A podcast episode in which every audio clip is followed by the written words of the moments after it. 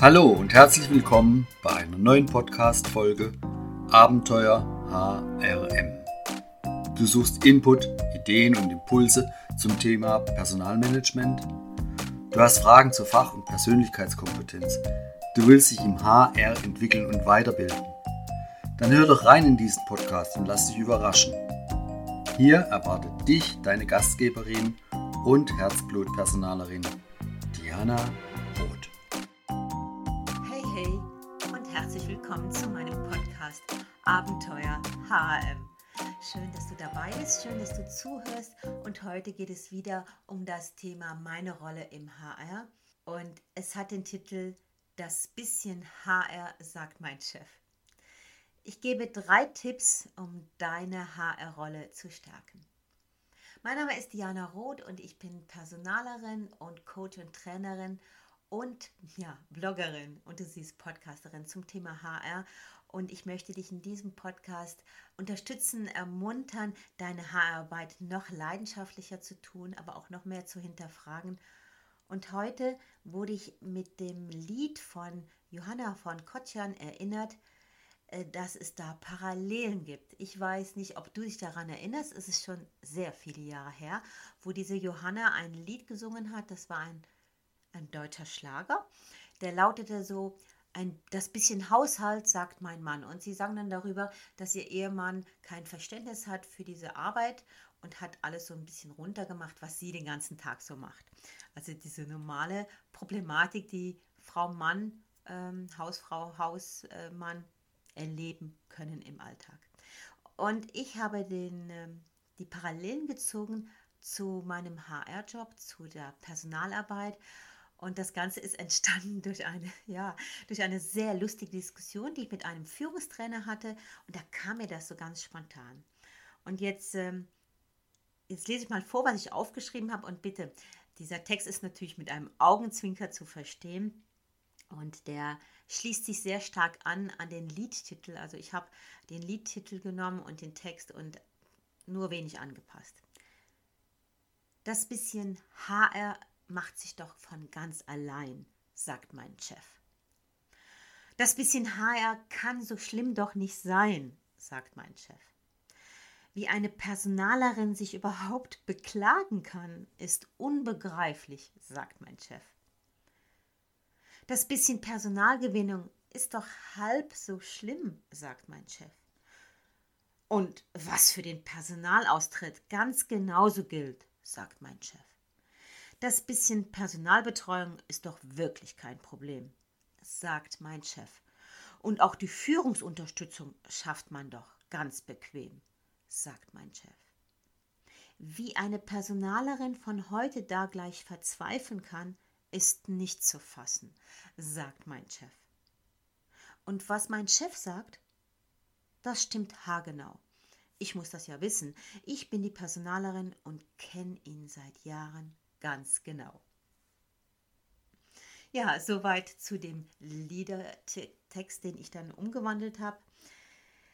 Nein, es soll jetzt keine Selbstbeweihräucherung sein oder, oder es soll auch kein Klagen sein. Das ist hier wirklich nicht angebracht. Für mich persönlich ist der Beruf der Personalverantwortlichen vielseitig, spannend und interessant.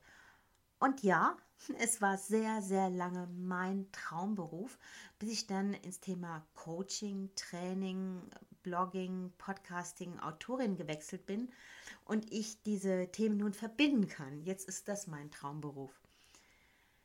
In den letzten zwei Berufsjahren als aktive Personalerin hatte ich sogar einen Chef, der wirklich fast jede einzelne Arbeit von mir wertschätzte. Ich sage ich sage jetzt bewusst fast, weil es natürlich wirklich Punkte gab, wo ich sehr viel Wert drauf gelegt habe und er gesagt hat, hm, das brauchen wir nicht. Aber das steht im CEO auch zu und das will ich jetzt nicht beurteilen. Aber was erzählen mir denn meine Kundinnen, meine Studentinnen? Was habe ich selbst davor erlebt? Ja, weißt du, die Abteilung Verkauf oder auch die Abteilung Finanzen, das sind ja so, so zwei Abteilungen, die meistens in der, in der Firma hochgeachtet sind. Hochgeachtet nicht wegen den Personen äh, oder wegen der Arbeit, sondern das sind ja die Abteilungen, die entweder ich würde sagen, das Geld reinbringen oder die Finanzsituation verbessern, vermehren oder ganz geschickt verbuchen. Und wie ist es mit der HR-Abteilung, also mit der Personalabteilung? Was wird da von den Mitarbeitern vom CEO gedacht? Kostet die nicht nur Geld, sei es für die Personalgewinnung, Entwicklung oder auch für die Betreuung? Ja, schau, selbst bei der Personalfreisetzung fallen noch Ausgaben an und bis die sich irgendwo niederschlägt, dauert es ja auch noch Monate. Und dieser, äh, der sichtbare Return on West, also der ROI, wie es zum Beispiel die Abteilung Verkauf oder die Abteilung Finanzen aufweisen kann und dann noch mit Zahlen, da kommen wir Personaler ja gar nicht mit. Welche Zahlen können wir vorweisen? Die Austrittsstatistik, die Ein- und Austritte, ähm, die Mitarbeiterbeurteilungen, die Mitarbeitergespräche. Das sind doch Zahlen, wo ein CEO hm, nicht so viel mit anfangen kann. Das wird zwar angeschaut, aber doch nicht jetzt so hoch gewertet wie Umsatz, Gewinnzahlen oder wie irgendwelche steuerlichen Abschreibungen. Also ich beurteile hier nicht das Erlebte, hm? sondern ich beschreibe nur, und zwar wirklich beschreibe das, was ich von anderen höre. Und bitte verstehe mich jetzt richtig. Äh, ich möchte dir das Ganze anhand von einem Fall schildern, denn ich betreue ja in Coachings, in Supervisionen äh, viele Personaler und da ist mal Janine bei mir gewesen. Ich nenne sie jetzt Janine und wenn Janine mir zugehört, dann weiß sie genau, wer gemeint ist. Das ist eine ehemalige Studentin von mir, also eine, eine Person, die vor einigen Jahren die HR-Fachperson abgeschlossen hat. Und sie hat jahrelang begeistert in einer KMU gearbeitet, indem sie ähm, aber mehr Zeit und Energie dafür verwandte, ihre Stelle zu verteidigen, als ihre Arbeit wirklich beherzt und engagiert zu erledigen ich weiß nicht, ob du das kennst, dass man an sich äh, ganz klare Arbeiten hat und die auch wirklich lustvoll machen will, egal wie, wie traurig sie sind oder wie, wie lustig sie sind. Aber es wird einem nicht zugelassen, weil man einfach sich dagegen wehren muss, dass es überhaupt diese Haararbeit gibt. Großkonzerne, die haben ein festes HR, das ist schon lange, lange etabliert. Aber wie ist es mit den KMUs? Oftmals werden solche Funktionen mh, hm, jetzt erst gerade eingeführt oder erst, wurden erst vor wenigen Jahren eingeführt. Hm, da bei der Janine war das so, da gab es eine Leiterin äh, der Abteilung Finanzen und die, die hatte sie besonders auf den Kicker. Das Kicker haben, das sagte Janine ähm, Lohn und Sozialversicherung, das war HR in den Augen der Leiterin Finanzen. Und, und das wurde von ihrer Mitarbeiterin erledigt. Wofür musste man dann extra eine 100% HR-Fachfrau einstellen? Für das bisschen Gewinnen, Gewinnung, für die Rekrutierung hin und wieder, für die Entwicklungsmaßnahmen oder für diesen ganzen anderen HR-Quark. Das ist doch alles aufgeblasen und früher ging das Ganze auch ohne. Da hat es einfach eine Abteilung Finanzen gegeben und da hat man geguckt, dass die Löhne sauber rauskamen und dann war es das und das ging auch. Ja, also diese Worte zitierte mir Janine bei einer intensiven HR-Supervision, die sie von ihrer Firma bei mir finanziert bekam. Die Abteilung Produktion schätzte Janine bei der Personalgewinnung, weil die hatten relativ ähm, schwierige Gewinnungsprozesse und mussten auch lange suchen, bis sie jemand hatten. Da haben sie Janine sehr geschätzt. Und die Abteilung Verkauf lobte Janine, wenn es um das Thema Personalaustritt ging. Also wenn sie kündigen wollten und da hat die Janine immer die Hand gereicht und schnell äh, mitgearbeitet und mitgeholfen. Und die Logistikabteilung, ja, die schätzten ihre Begleitung bei den vielen Krankheitsabsenzen, denn die hatten so einige äh, schwierige Fälle, die auch zum Case Management kamen.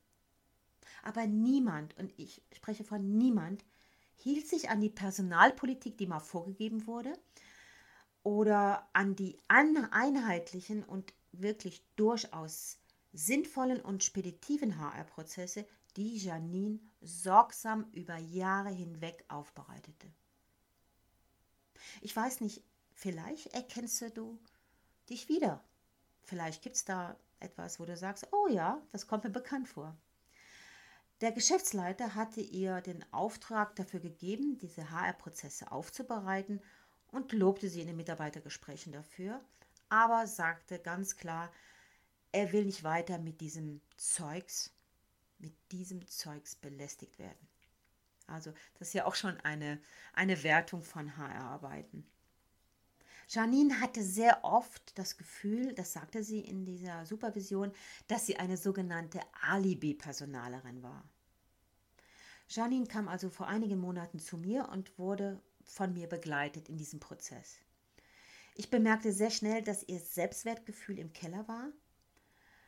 Insbesondere dann, als sie durch Zufall feststellte, dass sie einen unangemessen niedrigen Lohn hatte, dies im Vergleich zu anderen Funktionen, die ungefähr vergleichbar waren.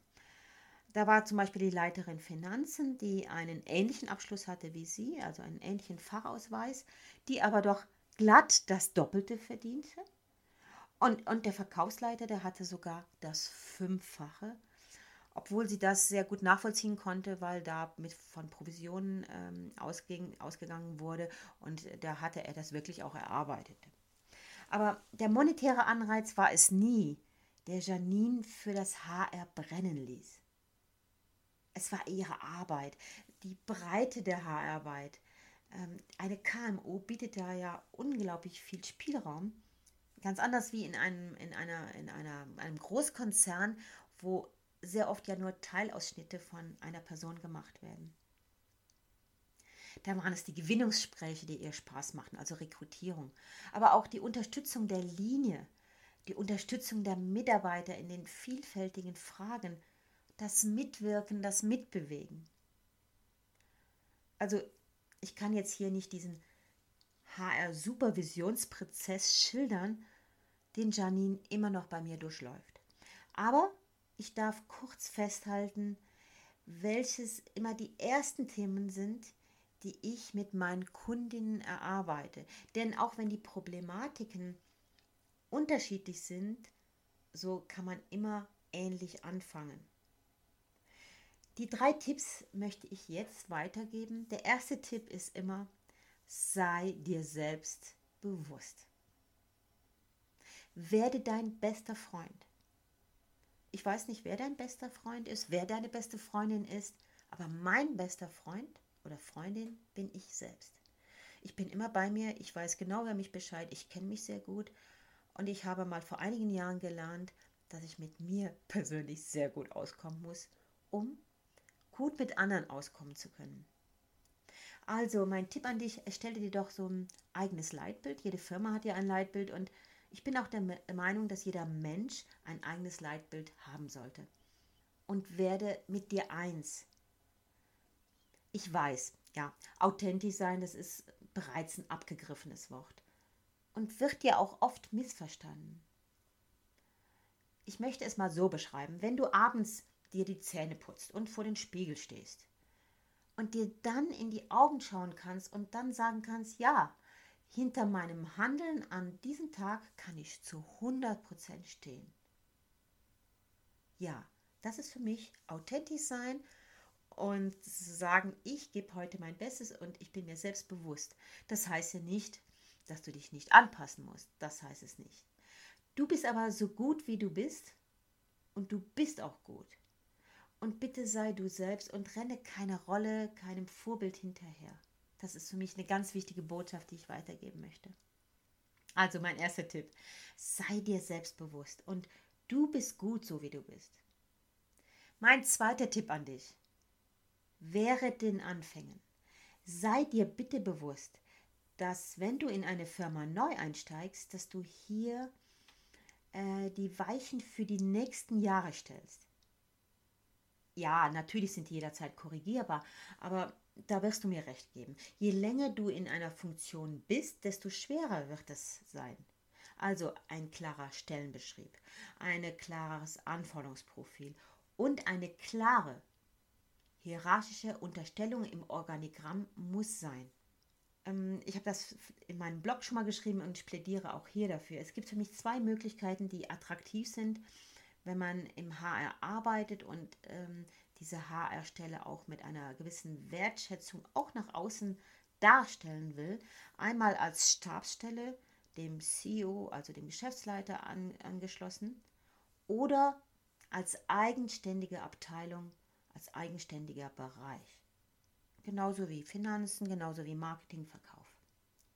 Personaler, die der Abteilung Administration oder der Abteilung Finanzen angehangen sind, ja, die werden auch von außen so wahrgenommen. Da heißt es, unser HR, HR das ist eine reine Verwaltung, eine Administration. Oder da heißt es, unsere Personalabteilung, unser, unser Personaler, das ist ein Zahlenmensch. Also sei eine eigenständige Abteilung, versuche das durchzusetzen oder zumindest eine Stabsstelle. Wäre den Anfängen. Das wäre mein Punkt 2 und nun zu meinem Punkt 3 sei eckig, denn nur Nullen im HR sind rund. Du musst nicht allen gefallen, nein, das musst du nicht. Äh, du darfst eckig sein, aber du darfst eine gute Dienstleistung im Sinne eines Sparringpartners erbringen. Und führe doch jedes Gespräch auf Augenhöhe, auch, auch wenn es der CEO ist oder der Leiter Verkauf. In dem Anliegen, mit dem diese Personen zu dir kommen, bist du Fachfrau? Und daher begegnen sich hier zwei gleichwertige Personen und Lösungen, Lösungen, die wertschätzend sind, die fair sind, die fürs Unternehmen ganzheitlich stimmen, können nur entstehen, indem man sich auf Augenhöhe begegnet. Also sei eckig, denn nur Nullen im HR sind rund. Ja, das war's für heute. Das sind meine drei Tipps als Impuls für deine nächste Woche. Take care und, und halte dich immer senkrecht. Denk daran, Personalarbeit ist viel mehr wie eine Dienstleistung, das ist eine Art Kunst. Und ich würde mich freuen, wenn dir dieser Podcast gefallen hat, wenn du ihn weiterleiten würdest. Du kannst auf dem, auf dem Handy das ganz schnell weiterleiten an eine Person, an, an eine Personalerin, auch, auch einen Personaler den du kennst, der manchmal auch darunter leidet oder jemand, der nicht im HR arbeitet, der das aber auch artverwandt kennt, leite es weiter, damit unser Podcast bekannter wird. Und mein letzter Tipp an dich, es gibt eine HR VIP Masterclass, VIP mit W geschrieben für Work in Progress. Sie startet am 1. April 2018 und beinhaltet monatliche HR-Weiterbildungselemente, Betreuung von mir und die Möglichkeit, den Abschluss zum HRM-Coach Basis zu machen. Mehr in den Show Notes. Ich freue mich, wenn du beim nächsten Mal dabei bist und bitte lass es nicht zu, dass der Chef sagt, das bisschen HR. Bis bald. Tschüss, Diana. Toll, dass du zugehört hast. Du siehst, Personalarbeit ist mehr als eine bloße Dienstleistung. HRM ist eine Kunst, die erlernbar ist. Hast du Fragen oder Anregungen zu einem Thema, was dir unter den Nägeln brennt? Dann schreibe an Diana unter kontakt at dianarothcoaching.com. Und Diana freut sich natürlich ganz besonders, wenn du diesen Podcast auf iTunes bewertest. Die Erklärung findest du in den Show Notes. Es kostet nur zwei Minuten deiner Zeit. Tschüss! bis zur nächsten Podcast-Folge von und mit Diana.